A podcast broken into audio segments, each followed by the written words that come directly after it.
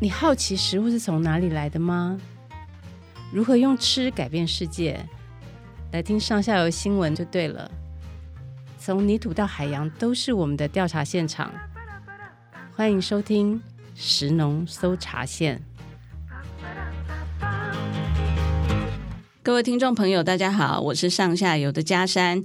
我们食农搜查线的 Podcast 呢，上一集呢讲的是鸡粪大调查。诶，也就是我们上下游的年度专题哦，重磅报道鸡粪。对，你没听错，就是给赛哈。我们上下游呢用给赛做了一个专题哦。为什么给赛这么重要？因为给赛其实就是我们食物的起点啊。怎么说？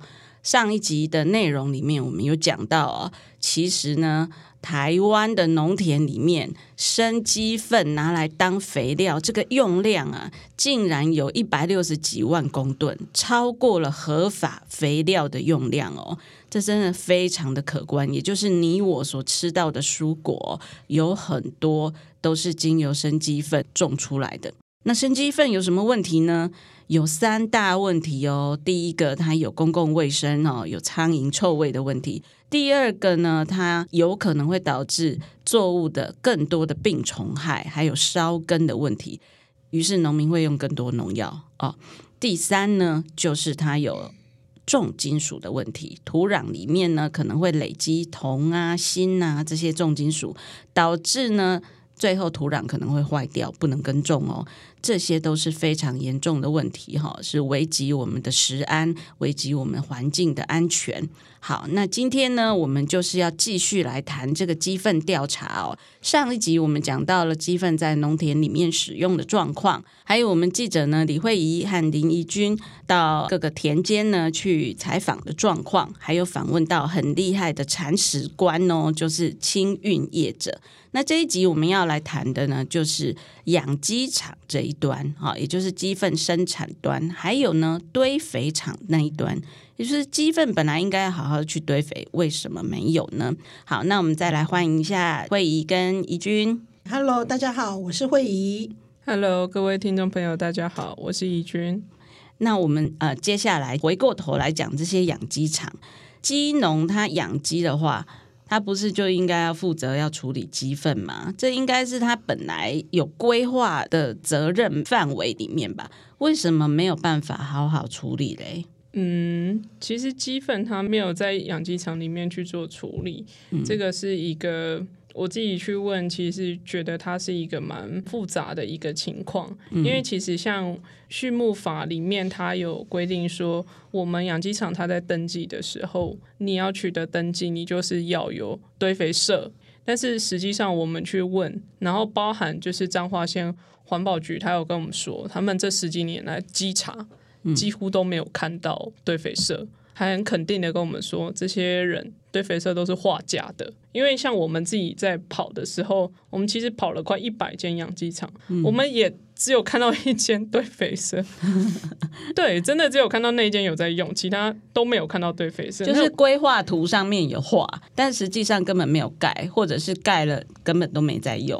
对，其实就是基农他们有提到这件事情，嗯、就是他们问说啊，你们。那个堆肥社在哪？他说，只有画在图上，嗯、不会真的改。然后再不然就是说，原本有买设备，但是对他们来说，就是堆那个，其实他们也要时间跟心力。你想哦，就是一个堆肥，我没有去问老师，完整做一 round 的堆肥，就是他开始堆开始翻，他可能要一个多月。可是鸡粪每天都要出来，然后鸡农他很忙，他每天都要去。捡蛋，然后去喂鸡。那、哦、其实像堆肥、嗯、这个，它也是需要专业、要有人力跟时间去经营的。嗯我们后来有去问畜事所的那个副所长陈梅平老师，他也是有说，嗯，虽然现在法规他是有规定说要设这个堆肥社，嗯、但是他法规并没有说，比如说你养几只鸡，你就要配多少大小。其实这个是没有，那就变成是鸡农他可能常常是画的太小。然后不敷使用，嗯、然后其实他鸡农他也许会养鸡，但他不见得有堆肥的专业。嗯、对鸡农来说，处理这些鸡粪堆肥太麻烦，他们就会想要走传统的管道，传统管道是什么？就是他们父子辈上一辈，就是直接把鸡粪直接交给这些清运业者。以前清运业者跟这些盘商可能角色会有重叠，但现在有的是分开的。嗯、那交给这些盘商的好处是什么？就是我不用再花时间跟心力去处理这些鸡粪，嗯，然后对我来说，鸡粪又是一笔额外的收入，这对他们来说是。比较方便、比较好处理的，然后所以他们就会觉得，那我就这样子做。那如果他好好的堆肥，真的很认真去做堆肥的话，堆完的那个肥可以卖吗？其实吼。真的要卖，现在也是没什么人要的，因为我们真的有问到一个，就是中华民国养鸡协会的前任理事长吴全景，我那个时候在养鸡场就是遇到他，啊，跟来找别的鸡农就是泡茶聊天，嗯，然后那个这位阿伯呢，就是他是真的有去做堆肥场，专业的堆肥场，就是盖在他的鸡舍里面，而且他那个时候还很骄傲的跟我说。我是中华民国第三十六间堆肥厂，就是他在还没有堆肥厂的年代，他是全台湾第三十六座堆肥厂，这么走在这么前面，有认真处理。而、啊、我说啊，你觉得好经营吗？说很难经营。他说他这个堆肥厂，他前前后后大概花了八千万，哇，要花这么多钱去经营，因为。你在堆肥的过程，那个鸡粪，因为它里面的氮素会释放出氨气，然后他说他以前并不知道，他就是都以为说堆肥就是盖一个房子，然后在里面一直翻翻翻翻到 OK 就好，但他没有想到说，原来堆肥学问这么多，然后这些氨气就腐蚀了他的建材，然后他每修一次就要花两千万，所以前前后后花了八千万。我说啊，你现在觉得说它好卖吗？他就说不好卖啊，他说因为大家觉得说。这个肥效不好，然后鸡粪就是废弃物啊，那你怎么可以拿来卖钱呢？所以他就只好说，赶快堆完之后就送人。他到现在都还是很亏损的一个状态。哦，那谁会想要认真去堆肥啊？就是你要花很多钱，然后做出来的东西又没有人要，那还不如呢，就拿出去外面晒一晒就好了吧？对不对？提供备啊，帮你把它晒干以后。就找盘商来把它运走，送你都可以，反正不要让鸡粪一直堆在我家门前就好了。所以慧仪，你这一次是不是有去拍了很多的养鸡场他们在晒食的画面？嗯，这次好像还有出动空拍耶。对，就是、嗯、呃，我们其实空拍是第三次去的时候空拍。嗯，前面两次去彰化啦、云林一带，甚至台南一带的养鸡场的时候，那种感觉就是你在陆地上，你跟鸡屎是同一个界面，嗯、就是你你看它很接近。嗯，然后我常常就在想说，我们的三合院有晒谷场，对不对？嗯。我从那个晒谷场就想到，哎，这个养鸡场每一家都有一个晒食场，嗯，它就跟那个晒谷场的那个原理很像，嗯，就是一个空地，然后采光好，气氛不佳啦，采光好的一个，气味也不佳，对，气味也不佳，就采光很好的地方。那当时在看的时候，因为你跟他是同一个水平嘛，同一个海平面这样看，我就在想。不知道空拍机飞上去会是什么样的场景，嗯，很想看看，嗯，所以后来就是发空拍班，然后试着飞上去看，哇，我觉得飞上去看感觉又让我更震撼，嗯，可是那个时候，呃，在跟空拍师讨论的时候，对空拍师来讲，他就会觉得，哎，那个黑黑的啊，都咖啡色，看起来很像农田呢，嗯，我说啊，对，这个除了养鸡场，因为养鸡场的上方大部分是铁皮或者是光电。嗯，好，那你就会看说，哎，沿着铁皮光电旁边长出来的空地上面，只要是咖啡色的，几乎就是晒食场。嗯，然后晒食场还有一个特色就是，它会常常会有鸟在那边栖息。嗯，因为它是一个食物堆，你知道吗？里面很多虫嘛，虫卵、苍蝇，对鸟来说就是它栖息的地方。然后怡君那时候一直在讲。那个白鹭鸶好笨哦，一直在吃大便，就是那种感觉，你就会觉得说我们人都不想靠近，可是白鹭鸶啊、麻雀啊，就就很想要靠近。那当然用另外一个角度去呈现这个晒食场，它就可以更有一些不同的视野，好，然后看得更清楚，让大家看看说。哇，原来我们在围墙外看的，嗯，养鸡场跟晒饲场，一到了天空又是那么的明显。嗯、这是希望让读者可以有更多元的视野，看清楚这个现况。真的，因为如果你不是在那边的居民。呃，通或者是游客，通常也不会有游客去那里，对不对？对啊，在彰化的养鸡大镇，就是呃方苑大城这一带哦，就是没走几步路就有一家养鸡场啊。这整个社区其实都是弥漫着一个鸡屎的臭味，就是因为家家户户都在晒鸡粪。嗯，我有一种感觉，我那时候住在那边的民宿的时候，我自己有跟民宿的老板聊天，嗯，然后老板就说：“有吗？”有很臭吗？应该还好吧。这样，然后我去买那个鹅阿酥，也跟老板聊天。嗯，老板说没啊，这鹅阿酥卡胖啦，哈。然后或是我们，你知道彰化彰化的呃外海王宫那一带不是有非常多的科农吗？嗯，那我们去那边吃一些海产的时候，大家都不觉得养鸡场的氛围臭，嗯，然后我就觉得他们其实已经很习惯这种味道了。嗯嗯，对我们外地人来讲，我们其实不用说进民宿，嗯，我只要一进台十七线或是六十一线，嗯，你窗户一打开来，非常明显的氛围，嗯。嗯，就像大家如果到了屏东有没有、嗯、在国食上一打开车窗，你就会闻到猪屎味，是一模一样的道理。OK，所以这个鸡农晒鸡粪对他们来说是习以为常的事情。对，但是呢，其实鸡农也会经常收到检举，不是吗？对，就是其实晒鸡粪是违法的。对，嗯，嗯其实。老实说啦，鸡粪有三步哦。嗯，第一个就是其实鸡农是不能晒鸡粪的，鸡粪还是必须透过刚刚怡君特别有介绍详细解说的那一个堆肥社来处理。嗯，哈、哦，其实应该是讲，如果按照法规来讲，它就是见光死。所谓见光死，就是你不能见光，你要在堆肥社里面做发酵腐熟的过程。那你如果搬出来大太阳底下晒，嗯，其实你就是违反了废弃物清理法，嗯。哈，嗯，因为你制造了空气的污染，嗯嗯，好，这是第一个不能晒，那清运业者也不能卖，嗯，因为它是拿来做肥料的使用，嗯嗯，那要做肥料的使用，前提是你必须要有肥料的登记证。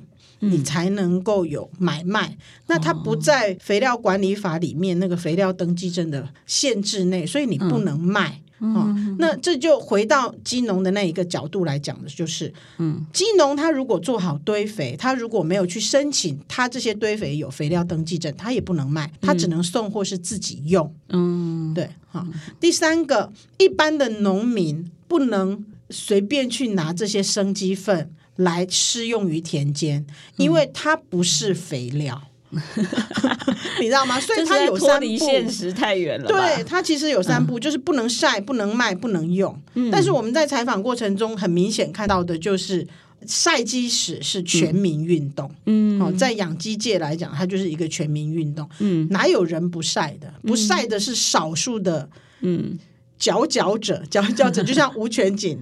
那个、嗯、自己弄堆肥，对他自己花八千万，对花八千万那样子，就是真正认真做的人，他就会被大家、嗯、被基农说哦，嘿笑哎，佼佼者等于笑哎，对，就是他不能晒，那如果晒的人是很少数，然后也会带被大家觉得说，哎，你很奇怪，你为什么要去做赔钱的事情？嗯，然后不能卖。但是其实清运业者或是早期有盘商也是拼命卖啊，因为你要一直把它就是新陈代谢掉嘛，嗯、有生产积分就必须要把它用掉这样子，所以其实到目前为止，业界的情况还是。哎，卖的很凶，只是价格没有以前好。嗯、嘿，价格以前的价格，听说一包随便都是一百块以上，嗯、那现在一包就大概只有四十块到六十块。哦，那真的很便宜。哦、那一包合法的肥料是多少钱？啊、一包合法的肥料最少的政府补助一样有机质肥料，嗯、也是要一百出头。哦，对，而且数量还比较少，是二十公斤或者是二十五公斤。嗯、可是生鸡粪是一包三十五公斤到一包五十公斤，哦、然后四十到六十块。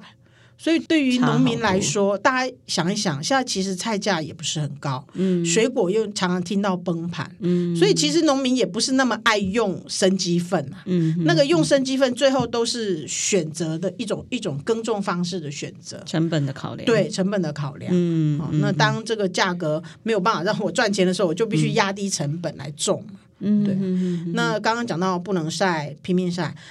不能卖，尽量卖。再来讲，不能用，但是就是尽全力用。农民就尽全力用。所以政府讲的三不，其实我觉得就是一种，就是一种口号，他们想做到的目标。其实是三不管，没在管。欸、对，应该对你这样讲对了。其实就是实则三不管这样子。其实怡君，我知道你有去爬书法规，对不对？这些法规其实都有。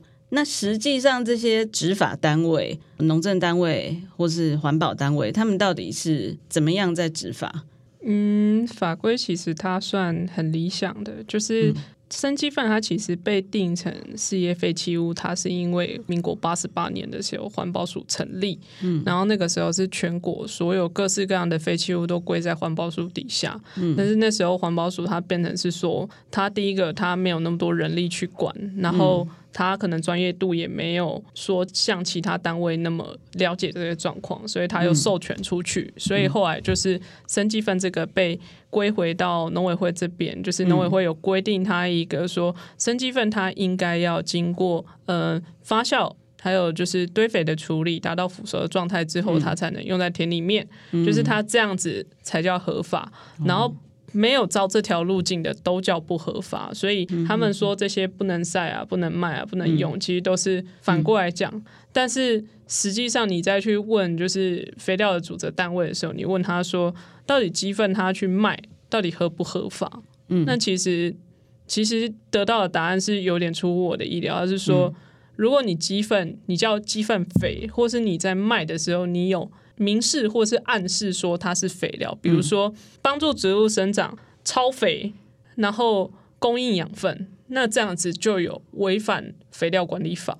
但是如果你只是写卖鸡粪，然后后面什么暗示都没有，嗯，那这个东西鸡粪就不在肥料管理法里面，因为鸡粪。不是肥料，因为它是废弃物，是就是说我要卖垃圾的意思。我要卖垃圾，没有人管我吧？有人要来买我的垃圾，你管不着，对不对？一个愿打，就是、一个愿挨，就是这个意思。然后，OK，农委会还有说，就我有问说，那农地都在用，你们怎么看？嗯、他说。那就是末端要认真的去稽查，但是末端稽查的人是谁呢？末端稽查人就是地方的环保局。嗯、其实我们把农委会这个回应跟环保局说，嗯，每个环保局都非常生气，因为 环保局他们就我听到的是他们人都很少，而且就是他们的工作内容包山包海，他们基本上他们只有收到检举才有办法去现场，因为我有问稍微问他们的工作量，他们其实像他们花莲那个先生是说。说花莲这边水污染我要管，空气污染我要管。花莲这么长，嗯、我一个人要跑这么多，嗯、我怎么可能时时刻刻在现场？嗯，那其实我大概宜兰的那个环保局那个稽查科科长跟我说，嗯、他说宜兰有山也有平原，他说我们就二十五个人，嗯、还要二十四小时轮班，嗯、你觉得我们有可能跑得了那么多地方吗？说根本不可能。其实宜兰、花莲跟台东这三个县市已经算是比较认真在查生鸡粪的哦。就是呃，他们有在呃自己地方政府的自治条例里面哈，有定下一些规范，因为这三个县市都是呃旅游比较。比较旅游业比较发达的县市哦，那很多的游客来到这里呢，会希望说哦，我不要再看到这个苍蝇了啦，哈，我不要再闻到臭味了。那尤其那个西瓜田旁边的居民一直都非常的困扰嘛，因为苍蝇实在太多了哦，就是你来到好山好水，结果一堆苍蝇，实在是很扰人。所以呢，呃，这三个县市呢，其实他们分别呢就有了自己的法规，然后有了自己的稽查，还会在路上拦那个送生鸡粪来的货车哦，半夜去守在那边，然后只要有那个疑似生鸡粪的货车来，他们就会拦下来，这样。所以其实呃，东部地区算是比较积极在管理。即使如此，还是没有办法完全杜绝这个生鸡粪的使用哦。可见大家原本有多么根深蒂固需要这个东西。好，那。呃，其实生鸡粪它应该是黄金才对，它要怎样才变黄金呢？它应该要去走上堆肥这条路哦，就是刚刚怡君讲的，合法来说的话，它应该要去到堆肥厂啊，或者是肥料工厂。啊，让它充分发酵、腐熟，变成熟鸡粪。那这个腐熟的过程里面呢，就会去除掉这个虫卵啊、病原菌啊这些东西，因为发酵会有高温嘛，哈。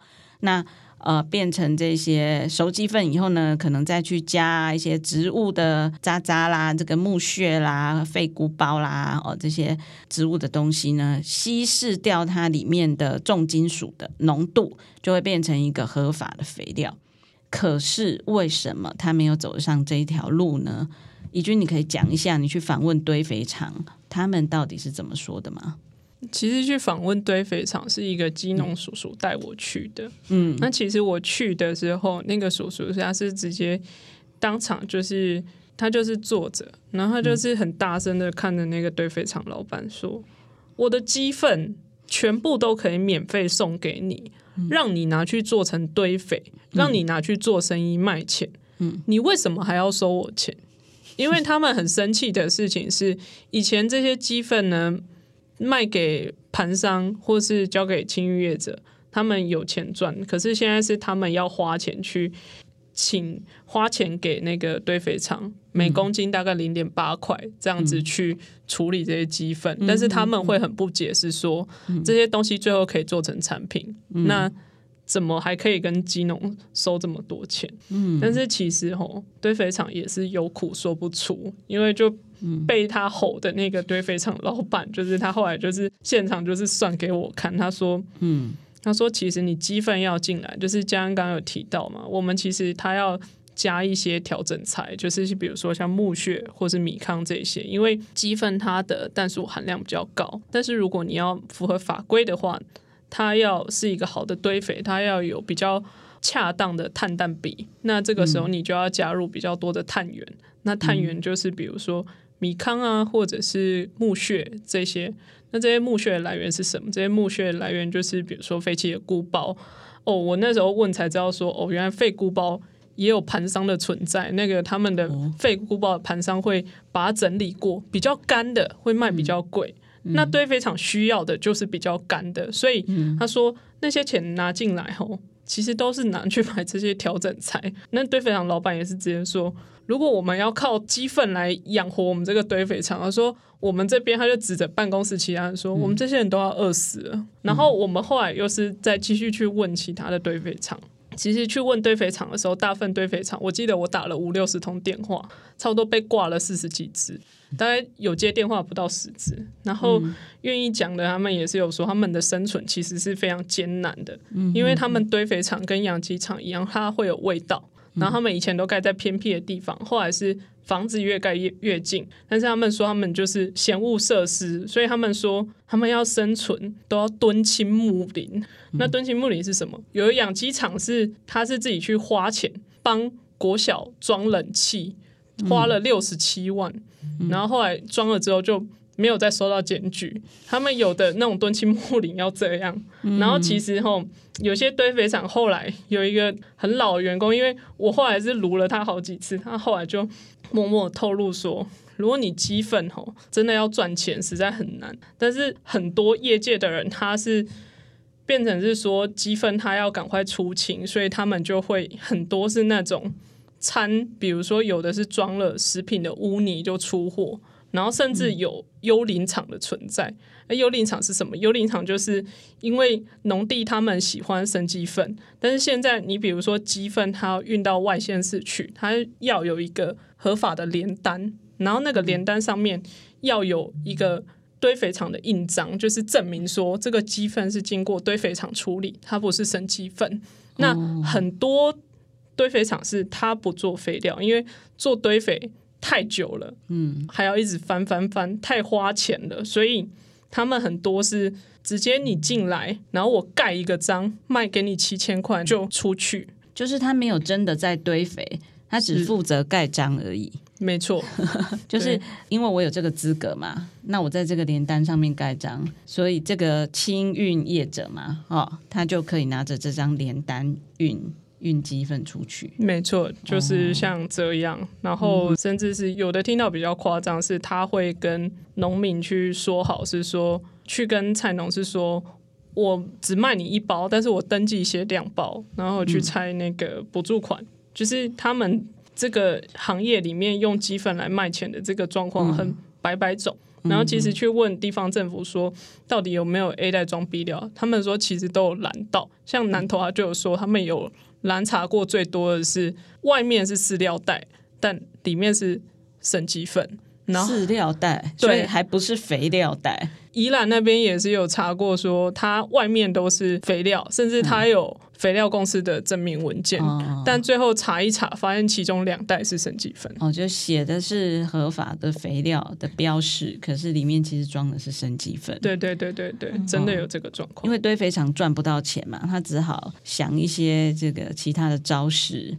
啊，会议好像也有看到疑似 A 袋装 B 料的东西。对，我觉得应该不是疑似，嗯，应该是真的。就很明显，就是因为我们那时候在采访的时候是在在花莲嘛，嗯，然后呃，当然农民我看到他袋子上面就是情绪粪堆肥，嗯，写的情绪的粪堆肥，嗯，可是他的地址呢，就是写我们南部地区的地址，嗯，那。嗯，我想大家慢慢去理解记者的工作，就是我们其实知道一个资讯以后，我们同时还要去同步求证，那是一种习惯。所以我虽然看到他的地址写着南部地区的地址，可是我很想知道，哎，他他是不是真的南部来的？所以我就问司机，请问你们这些肥料，嗯，这些肥料从哪里运来？那司机就跟我说啊，就彰化啊，彰化最多啊，从彰化运来的，嗯，所以他就不是在南部运来的，也就不是在那个堆肥厂运来的，嗯，只是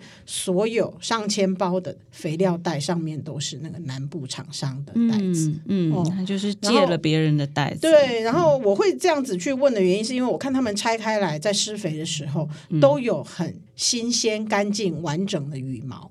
通常堆肥过后，它的羽毛通常也是被分解的一部分。嗯，它可能没有办法分解的很完全，可能还会有一些形状，但是不会是那么新鲜的。嗯，漂亮白色的。对对对对，所以我会觉得，虽然农民是说使用熟鸡粪，哈，是用政府补助的这些鸡粪，但是应该这种 A 袋装逼掉，就是怡君讲的那种情形，应该也是蛮常见的。嗯嗯嗯嗯嗯。好，那如果说有这么多旁门左道的话，刚刚讲的要走合法肥料这条路，恐怕就很难走了。我我觉得是真的困难重重。这一条路到底应该怎么走啊？就是虽然说它看起来很窄，然后它是唯一合法的道路，但我们还是要好好的了解它。这一条路应该是要怎么走，然后我们要怎么样把它拓宽。嗯嗯，我可以分享一下我的感觉吗？哈、嗯，就是其实，在采访的过程中，我觉得每一个产业的角色都会觉得自己是受害者。嗯，哦，比如说基农就会觉得啊，那个太阳就是玉皇大帝给我们的，为什么我们不能拿来晒鸡粪来脱水？嗯、我用堆肥射，用堆肥草，那两三个月更臭，环保单位一样收到检举。又来开劝导单给我，又来开罚单给我，嗯，所以金农就会觉得我倒不如花个一两个礼拜把它晒干干的，还没那么臭，嗯，然后如果没人检举，我就躲过了，嗯，至少它没有那么臭，不会激起民怨，嗯，所以农民会觉得，鸡农会觉得他很委屈，嗯。那清运业者呢？他会觉得说，我们这种人很重要啊，我们帮忙在处理鸡粪，可是为什么也不给我们一条路走哈？让我们可以有一些比较明确的法规可以遵循，比如说清理上我们有什么样的法规，或是在运输上，我们政府能不能也帮我们清运业者做一些那种？我们在像我们遇到了一些清运业者，他们其实也想申请堆肥厂，可是太困难了，对他们来讲太困难了，他也想。合法，他也想做那种从鸡粪到肥料这种一条龙的业务，但是他做不到。嗯，第一，他买地；第二，他要设厂；第三，他不能被抗议。他只要被抗议，他就永远不会通过。嗯，那他他根本就是在做那种一直花钱丢到大海里的工作嘛。所以，青运业者会觉得，哎。我现在就是暂时先做这种见不得光的工作好了。等以后这个社会能够接受我们这个行业，我们可以申请设厂了以后再看看。嗯，然后我现在问到一个青运业者，我说：“哎，你爸爸做了这个工作，那你现在试图把它转型。”如果真的转型成功，你会不会想说让你的孩子也接下来做？嗯，他说如果有转型成功，我孩子接下来做很好，因为这个是废弃物变资源的一种行业。嗯，他说他是有前景的。嗯，可是他说如果到我这一代一直都没有法规的话，或是一直政府没有给我们一个保障的话，他说我不希望我孩子做。你看清运业者会觉得自己受委屈，因为觉得没有前景。嗯、堆肥业者也是啊，像刚刚怡君讲到的，嗯嗯、哦，就是他也觉得他没有利润，然后甚至他必须走旁门左道，嗯、才能够把投资的钱拿回来。嗯嗯嗯嗯。然后最后一块我觉得很重要，就是我们从鸡粪从鸡屁股开始看，嗯、它是在养鸡场诞生的，对不对？嗯、接下来它被鸡农和清运业者送离开这个地方，嗯、然后接着是。农民使用这个鸡粪，嗯，你如果真的要去推国产有机质的肥料，好好推的话，嗯，你不能让农民有选择，嗯，你如果让农民有选择，说啊，我可以选择比较便宜的生鸡粪啊，嗯，反正多多用也没关系，嗯，那他怎么会去买？嗯，国产有机质的肥料，嗯、对不对？所以我觉得从源头到那个终点，鸡粪的这个生鸡粪的终点，嗯、它其实会需要重新的梳理一下。嗯，然后政府必须要比较正面的去看待这件事情。嗯，我认为啦，只要政府有心想要做，嗯，我觉得各个产业会愿意给政府时间。嗯，可是现在就是看起来政府感觉还不太想面对，因为像怡君连在。收集那些数据上的时候，你就会感觉政府一直在左闪右躲的，嗯、他不太愿意面对这些事。嗯，了解。那合法肥料到底是什么东西？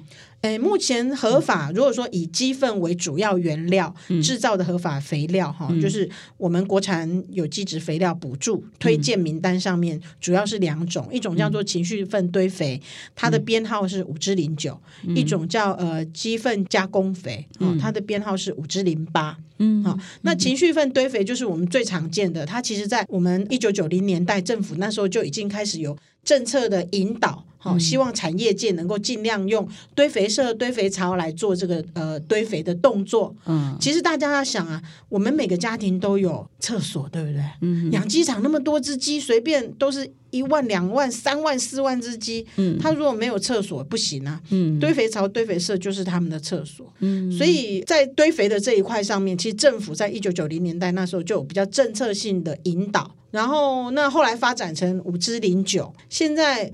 呃，其实我觉得很有趣。这个题目出来了以后，这个专题报道出来了以后，政府有给我们更详尽的数据了。嗯、他公开了这更详尽的数据了，说现在的情绪粪堆肥五之零九一年有九万一千多公吨，是九万哦，嗯、大家注意是九万哈。嗯然后不是我们刚刚讲，我们刚刚讲生鸡粪下田是一百六十四万，是对不对？哈，真的是差很多。一毛，对，但是没关系，至少政府有在做了哈，有这个样子一个政策框架。嗯、然后五支零八是去年的二月开始开放增列的一个项目，嗯，好。它不是用堆肥的方式处理的，它是用干燥、干燥的方式处理的，嗯、就是用脱水的方式，嗯、不要让它那种剧烈的发酵造成的臭味啊等等的。嗯、可是现在五至零八数量很少，我们是去年二月增列的嘛，嗯、去年有十一个月的数量加起来是一千多公吨，哦，更少，更少，嗯，嗯，所以你要在推广上数量少，然后市场又小，农民有的选择，他不会选择这个嘛，嗯。那但是我们会认为政府应该要积极让这个产业有一定的规模性。嗯，你如果没有一定的规模，然后你又没有限制农民使用生鸡粪，或是去管理农民使用生鸡粪的话，嗯，其实这个市场就是乱的。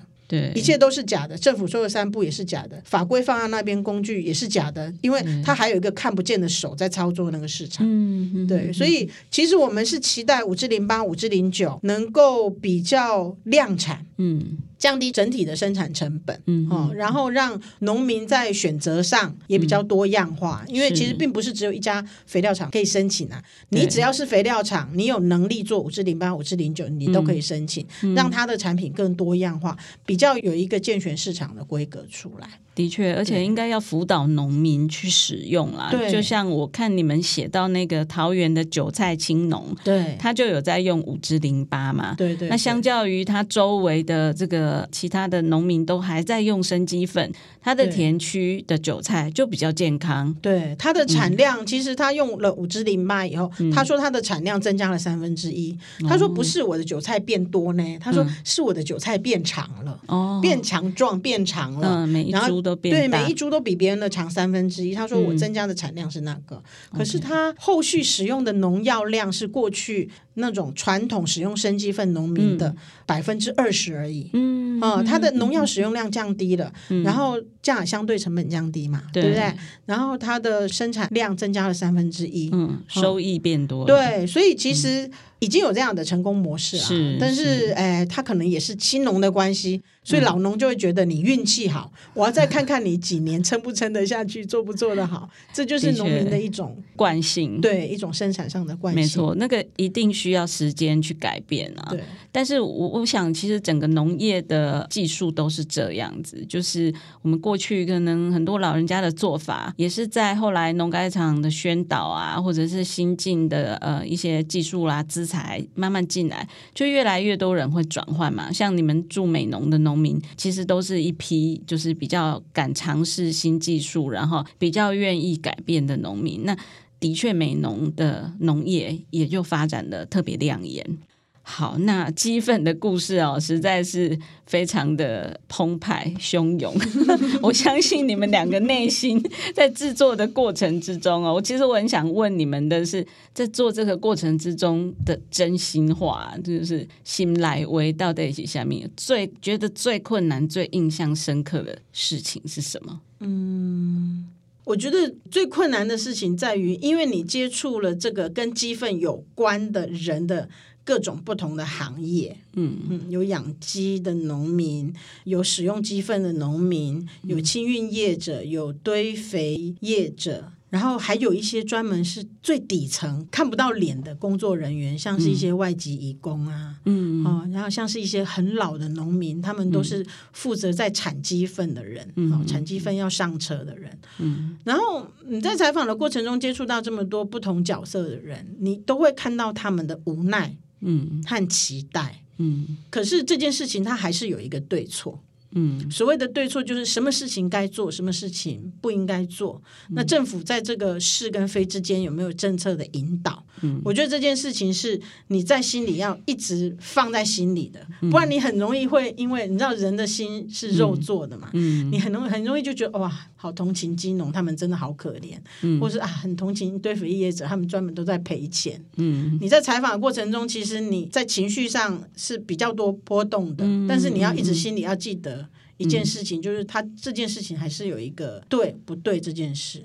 然后我常常在想啊，因为我自己有两个小朋友嘛，嗯我就会想到以前我们在嗯、呃在刚怀孕的时候，嗯你就会觉得刚怀孕的时候，那时候常常都是不知道怀孕，对不对？可能感冒了，然后又吃感冒药，吃了感冒药，哎，发现自己有怀孕症状，才发现自己怀孕了。那时候就会很担心，我吃的感冒药会不会影响小孩？嗯大家也要记得，其实土壤就跟母体很像。嗯我们常常讲作物是农民的孩子嘛，嗯。可是作物是长在土壤上的，土壤就像一个母体一样，要孕育出这些孩子。这些孩子长大成长了以后，要喂养我们的社会。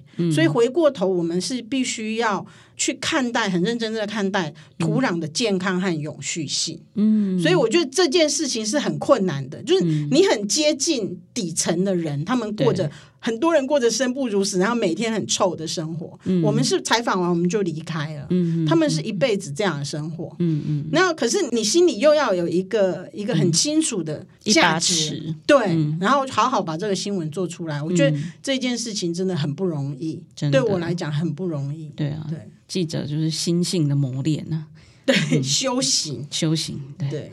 那怡君你呢？我其实我对慧仪讲的那个说内心要有一把尺，那个因为对我自己来说，那个是最痛苦的，因为我觉得我站在旁边，有时候我自己都要很忍耐，才不会流眼泪，因为我都觉得说这种日子。怎么可能有办法过？因为其实我第一次去积分那一车的时候，我回来的时候，我洗澡我就发现我的两只脚是膝盖头都是红肿的状况，就是严重过敏，过敏到现在是上面摸起来都还是有疤痕的，就是很痒很不舒服。然后我就想说，我在写的时候，我其实会一直在想说，我才去不到半天，然后就这么不舒服。嗯，那这些人到底他要怎么过？然后他到底是闻什么样的味道？他到底吃饭是什么味道？其实对我来说最难的是我要内心维持那一把尺。然后其实对我来说，我最深的感受是，当我狠下心要去写说把这把尺亮出来，然后甚至要去把一些比较尖锐的问题抛给政府单位的时候，其实我也是感觉到政府单位是。满满的无奈，就是他们也知道说怎么样做，包含比如说设专区是最有效率的，嗯、但是当他们几年前开始想要去推，但是都会被抗议，就是都会被抗议，都没有办法成型。就是他们也知道说怎么样做是最好，但总是做不到，他们也是深深的无力感吧。就是我从电话那一头，我是感觉到这样。那我自己是觉得说。我们在享受鸡蛋跟鸡肉，可是鸡粪它是必然的产物。那我觉得这个东西不是说你说我可以接受我旁边家旁边有超市，但我不能接受我家旁边有养鸡场或堆肥场。我觉得养鸡场跟堆肥场是所有人大家都应该要去关心的，这样子。嗯。嗯好，这其实就是我们鸡粪专题的一个目的哦，就是从缺蛋大调查到鸡粪大调查。我们今年上下游基本上是在畜牧业火力全开了哈。然后就是希望大家在吃鸡蛋、吃鸡肉的时候，你也要关心整个产业是长什么样子。你要知道这一颗蛋哦，这一块肉的来龙去脉到底是什么？因为这关系着我们的环境，不只关系着我们的食安，还关系着我们的土地，好，关系着我们的子孙的未来。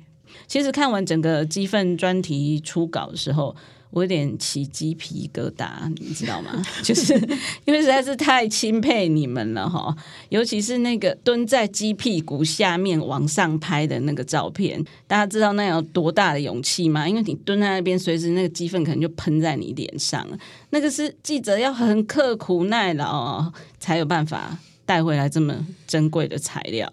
而且我觉得这个题目只有我们上下游能够把它做的这么深入，做的这么精彩，哈，因为大家已经在这个产业深耕很久，而且对整个农业跟畜牧业是非常的有使命感的，真的，请大家一定要仔细阅读我们这个呕心沥血、披肝沥胆，好。奋不顾身，激愤的愤哈，对对，才辛苦完成的激愤大调查。如果大家有兴趣邀请我们去分享哈，去演讲，我们都非常的乐意哦。大家今天都听到，他们两个都超会讲的哈。我们要来做这个鸡粪大讲堂、鸡粪巡回演讲，对，请大家传讯息或写信给我们哦。好，那今天节目就到这边，欢迎大家呢要呃继续订阅收听我们的食农搜查线啊，帮我们按一下五颗星，也帮我们填个问卷哦。想听什么主题呢？也可以许愿啊，就写在问卷里面或 email 给我们。还有呢，就是要请大家务必要赞助我们上下游哦，像这个鸡。粪专题，你知道吗？他们两个总共跑的里程数是五千五百公里，三个月内哦，好。然后那个鸡粪检验费用也很可观，每一个都好几千块，十七个鸡粪就 好几万块哈，真的哦，要请大家多多支持哦，我们一定会努力做出更好的新闻来回报大家。好。那谢谢大家今天收听哦，也谢谢慧怡跟怡君，我们下次空中再会喽，拜拜，谢谢，拜拜。以上内容是由上下游新闻团队制作，我们是一个线上媒体，特别针对农业、食物跟环境制作每日新闻与深度的调查报道，欢迎大家上网搜寻上下游新闻市集。